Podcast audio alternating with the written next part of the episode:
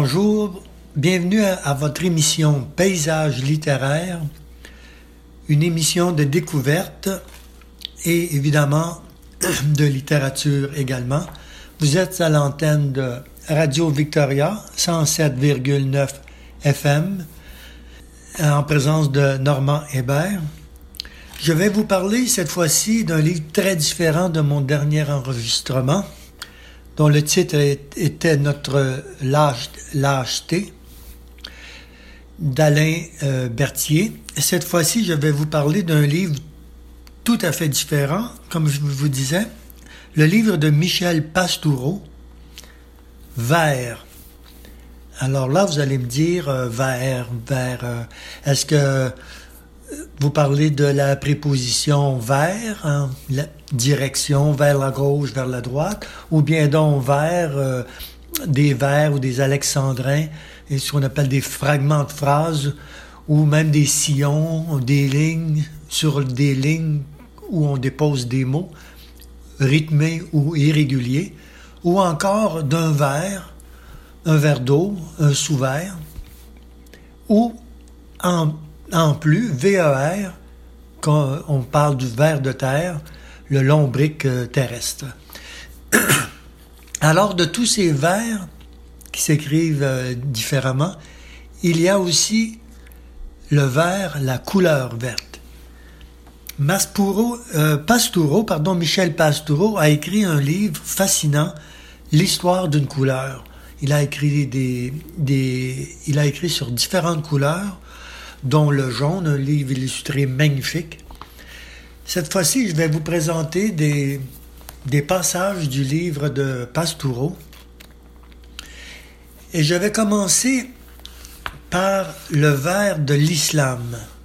On va parler un peu de religion parce que le vers, à travers les âges, est associé au monde spirituel, autant au monde spirituel qu'au monde matériel, et évidemment à la nature. Donc, je débute. Le présent livre est consacré à l'histoire sociale et culturelle du verre en Europe occidentale, pas à l'histoire de cette couleur à l'échelle de la planète entière. Pour l'historien, le problème de la couleur sont essentiellement des problèmes de société. C'est pourquoi, pour en parler avec pertinence, il faut se limiter à une ère culturelle donnée et non pas se livrer à des généralisations simplistes, ni verser dans un scientisme réducteur appuyé sur des considérations neurobiologiques mal digérées. L'homme ne vit pas tout seul, il vit en société. Pardon. Le comparatisme, en revanche, peut être fructueux, surtout lorsqu'il prend en compte des sociétés voisines, en contact les unes des autres. Le cas de l'islam, en contact, euh, le cas de l'islam et de l'Occident chrétien au cœur du Moyen Âge. Avant de nous aventurer plus avant dans l'histoire européenne de la couleur verte, au-delà de l'an 1000, voyons brièvement quelle est la sienne dans le monde musulman. Celui-ci est extrêmement vaste, s'étendant du Maroc à l'Asie centrale et aux confins de l'Inde. Limitons-nous à ces foyers arabes primitifs et à la période comprise entre le 7e et le 12e siècle. L'islam dans sa première grandeur, pour reprendre le titre d'un ouvrage célèbre. Le Coran, c'est, le Coran c'est-à-dire euh, l'ensemble de, la révélation divine faite à Mahomet par l'intermédiaire de l'archange Gabriel, ne présente un texte fixe qu'une vingtaine d'années après la mort du prophète, lorsque le calife Otham, Otham en fait établir une version officielle. Par la suite, des modifications y furent apportées, mais elles restèrent minimes. Le texte comporte 114 sourates, des chapitres, de couleur inégale, de, pardon, de, longueur inégale, regroupant 6226 versets. Chaque sourate constitue une unité indépendante des autres. Certaines correspondent à la période mecquoise de la vie du prophète, d'autres à la période médinoise, d'où une thématique éclatée et parfois des redites et des contradictions. Comme la Bible, à laquelle il fait plusieurs emprunts, le Coran parle peu des couleurs. Concernant les six couleurs de base, on se, relève, on ne relève que 33 véritables occurrences. 11 pour le blanc, 8 pour le vert, 7 pour le noir, 5 pour le jaune, une pour le rouge et une pour le bleu. Les métaphores et les comparaisons couleur de miel, couleur de l'aurore sont un peu plus nombreuses, mais pas autant que dans la Bible. Le vert, qui nous intéresse ici au premier chef, est toujours dans le Coran une couleur positive associée à la végétation, au printemps, au ciel et au paradis. Jamais il n'est pris en mauvaise part, comme peuvent l'être le noir ou le jaune. Cela a-t-il suffi pour faire du vert une couleur sacrée? Peut-être pas. Il a fallu qu'une autre tradition vienne s'unir au texte coranique pour donner au vert la primauté sur toutes les autres couleurs et en face tardivement la couleur religieuse de l'islam. Donc on peut voir ici que le vert est la couleur de l'islam. Je vais sauter quelques paragraphes et aller à des euh, segments du texte plus euh, fascinants. Aux bannières et aux marques vestimentaires blancs et rouges des croisés, il a fallu opposer une couleur différente, une couleur unitaire tant en Espagne et en Afrique du Nord qu'au Proche-Orient. Ce fut le vert. Il n'est pas interdit de penser que le regard des chrétiens eux-mêmes a pu jouer un rôle dans cette promotion du vert dans les rangs de l'adversaire. De même que ce sont probablement les croisés qui ont sorti le croissant du vaste répertoire de figures emblématiques utilisées par les musulmans et qui l'ont promu pour en faire la seule figure s'opposant à la croix. De même peut-être ont-ils contribué à la, promotion du vert dans le camp d'en face. Une seule couleur pour emblématiser l'adversaire. Donc on voit que le vert est signe euh, appartient au monde spirituel comme il peut appartenir à la nature. Je poursuis. Quoi qu'il en soit, à partir du XIIe siècle, le vert semble définitivement devenu la couleur religieuse de l'islam.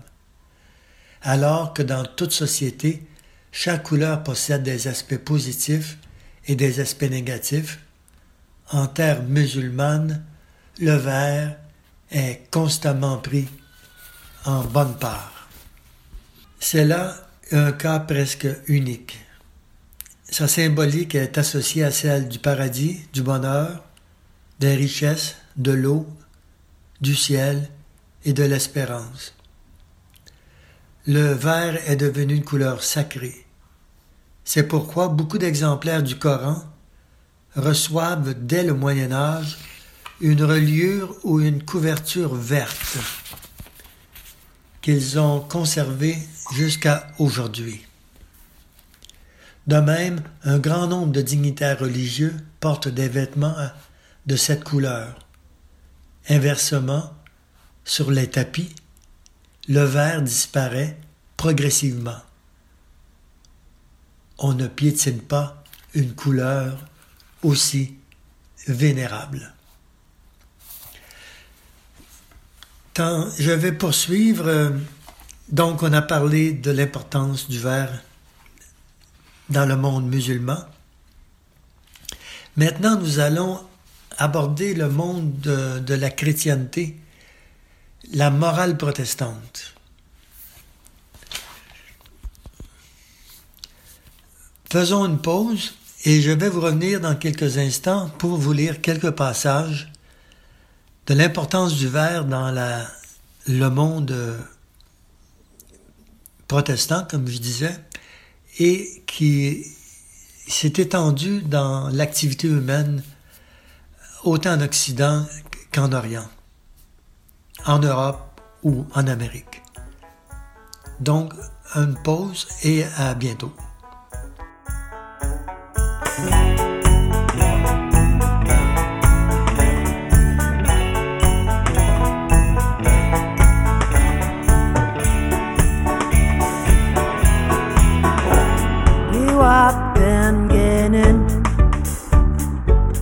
Ikiwa midin tabwe. Jinewesh we madzin Ey ey ey Jinewesh we mutein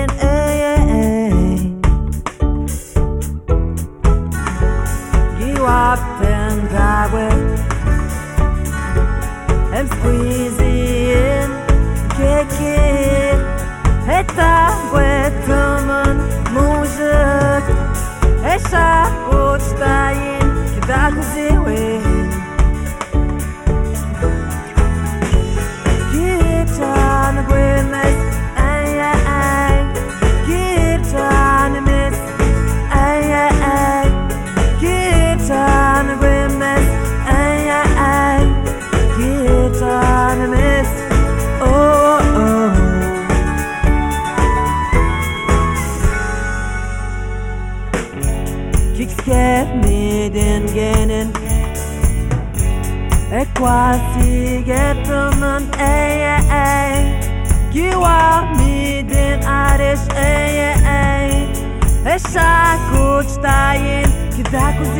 yeah.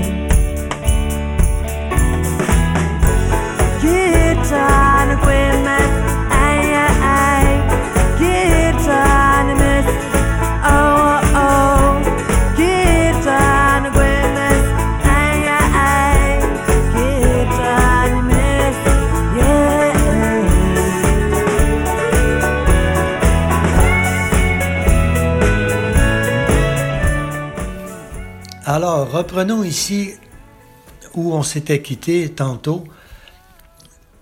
Nous allons faire une incursion dans le monde protestant et l'importance que le vert occupe, la couleur verte.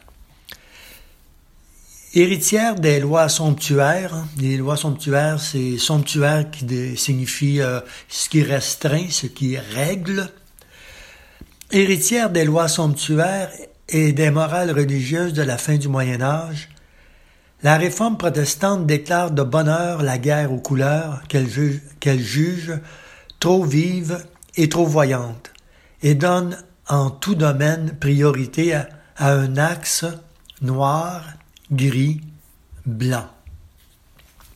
Plus digne que la polychromie papiste, et plus en accord avec la civilisation du livre imprimé et de la gravure, alors en pleine expansion. Ce chromoclasme protestant concerne d'abord le temple. Pour les grands réformateurs, la place de la couleur y est excessive. Il faut la réduire ou la supprimer.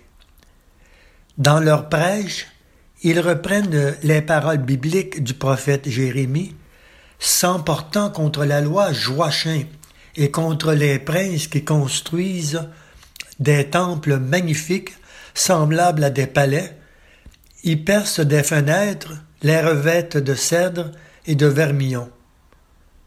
La couleur rouge la plus vive pour la Bible est celle qui, au XVIe siècle, emblématise au plus haut point le luxe romain, est particulièrement visée, mais le jaune et le vert le sont tout aussi. Il faut les chasser du temple, selon les protestants, d'où des destructions violentes, contre les vitraux notamment, et des stratégies de décoloration des murs, matériaux mis à nu, badigeonnage à la chaux, tenture monochrome noire ou grise cachant les peintures et les images. Le, le, le chromoclasme va ici de pair avec l'iconoclasme. Plus drastique encore est l'attitude de la réforme à l'égard des couleurs liturgiques. Dans le rituel de la messe catholique, la couleur joue un rôle primordial. Les objets et les vêtements du culte sont non seulement codés par le système calendaire des couleurs, mais ils sont aussi associés aux luminaires, à la polychromie architecturale et sculptée, aux images peintes dans les livres saints et à tous les ornements précieux afin de créer une véritable théâtralité de la couleur. Ici, on parle évidemment de l'univers du catholicisme. Désormais, tout cela doit disparaître chez les protestants. Le temple n'est pas un théâtre, selon Luther. Les pasteurs ne sont pas des histrions. Les rites trop riches et trop bariolés faussent la sincérité du culte. Zwingli, une citation. La plus belle ornement du temple est la parole de Dieu. Calvin. Le système des couleurs liturgiques est donc supprimé. Même le vert, pourtant couleur des jours ordinaires, est jugé inconvenant. Il doit, il doit céder sa place au noir, au blanc, au gris.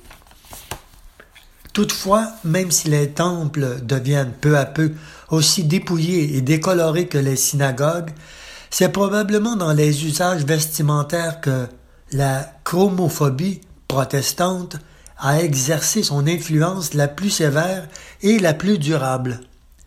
Pour la réforme, le vêtement est toujours signe de honte et de péché. Il est lié à la chute. Adam et Ève vivaient nus au paradis terrestre, mais ayant désobéi, ils en, ont ils en sont expulsés, pardon, un vêtement destiné à cacher leur nudité leur est alors donné. Les moralistes protestants ont l'aversion la plus profonde pour le luxe vestimentaire, pour les phares et les parures, pour les déguisements et les modes changeantes ou excentriques. D'où une austérité extrême du costume et de l'apparence et, la suppression de tous les accessoires artificiels inutiles. Les grands réformateurs donnent l'exemple à la fois dans leur vie personnelle et dans les représentations peintes ou gravées qu'ils ont laissées derrière eux, qu'ils ont laissées d'eux-mêmes. Tous se sont portraiturés en vêtements sombres, sévères, monochrome. les couleurs vives, jugées déshonnêtes, sont absentes du vestiaire protestant. Voilà. D'où l'importance qu'effectivement a le vert dans le culte et les temples protestants. On parle évidemment du verre chez les, les, peintres, chez les teinturiers, mais je vais sauter peut-être du Moyen Âge. Je n'ai pas tellement parlé de cette époque vu qu'on a peu de temps dans cette émission, mais nous allons, je vous amène à aujourd'hui le verre dans la vie quotidienne je parle du 20e siècle et du 21e siècle. À la fin du 19e siècle et au début du 20e siècle, la place discrète du verre dans la vie quotidienne est en partie due à ces théories réductrices qu'elle émane de la science, de l'industrie ou de l'art ou du monde, euh, euh, des cultes mais elle est aussi le produit de, croyances qui ont la vie longue, le vert est incertain, il se décolore à la lumière, il s'évapore, s'obscurcit, jaunit, ou bien le vert est dangereux, corrosif, toxique, engendre des maladies, parfois mortelles, ou encore et surtout, le vert porte malheur. C'est la couleur des sorcières, du diable et de toutes les forces du mal. Et une chose que j'ai pas mentionnée plus tôt, le vert tout au long des âges est considéré une couleur instable. Instable, donc une couleur auquel il ne faut pas se fier.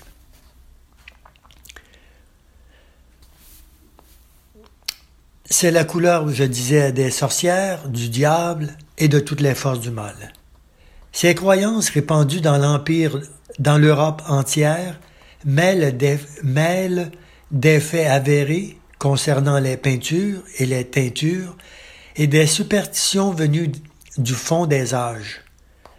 Tenter de les éradiquer est un exercice impossible.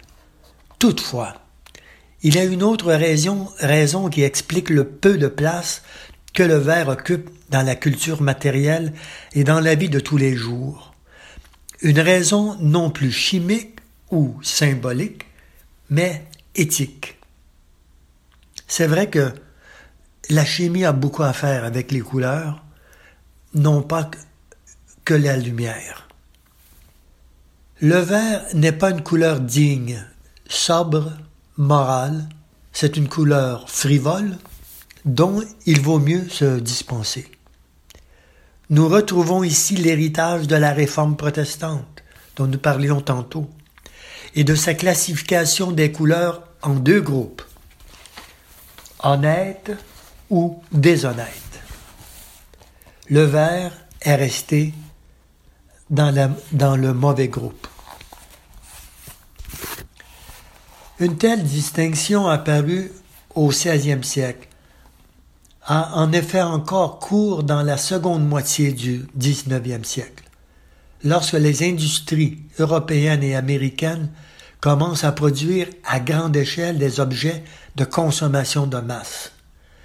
La plupart de ces objets s'inscrivent dans une gamme d'où les couleurs vives sont exclues et où dominent le blanc, le noir, le gris le brun.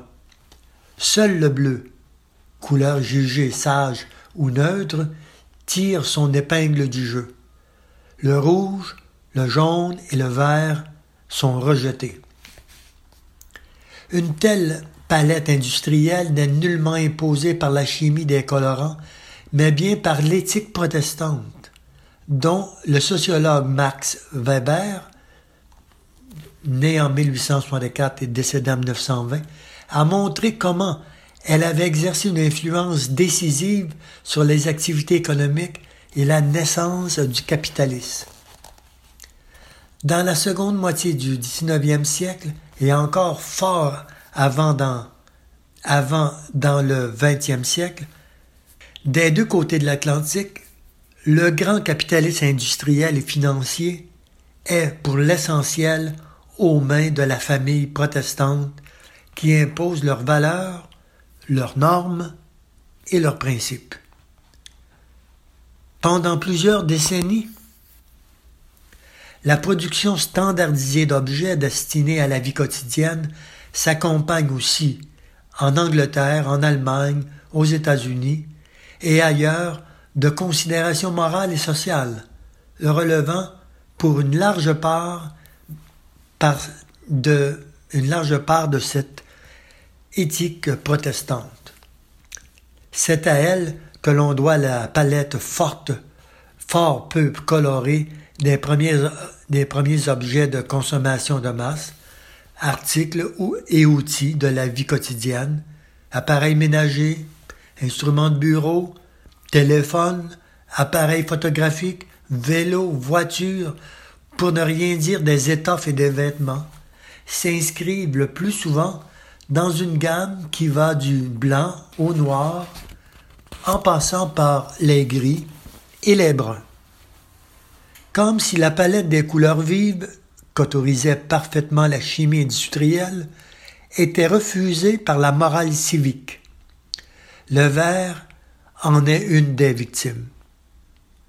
Il est jugé instable et superficiel, capricieux et, séducteur, trop gai, trop vif, trop voyant, mieux vaut en user avec parcimonie auprès des masses et lui préférer le bleu, le gris ou le noir. Alors, peut-être pour terminer, on peut se avoir en tête qu'aujourd'hui, le vert a le vent dans les voiles. On parle de partis politiques verts, on parle de, de formation politique, de mouvements écologistes. Le vert est devenu la couleur puissante, la couleur des jardins, la couleur également de la jeunesse, et il met en évidence l'importance du climat, l'importance de la santé, enfin l'importance de la, de la préservation de ce qui est vert, la préservation de la nature qui est combien essentielle au genre humain. Voilà, je vous ai parlé de cette couleur, le vert, de Michel Pastoureau, Histoire d'une couleur. À très bientôt. C'était Paysage littéraire en compagnie de Louis-Normand Hébert à l'antenne de Radio Victoria 107,9 FM Victoria. Merci et à bientôt.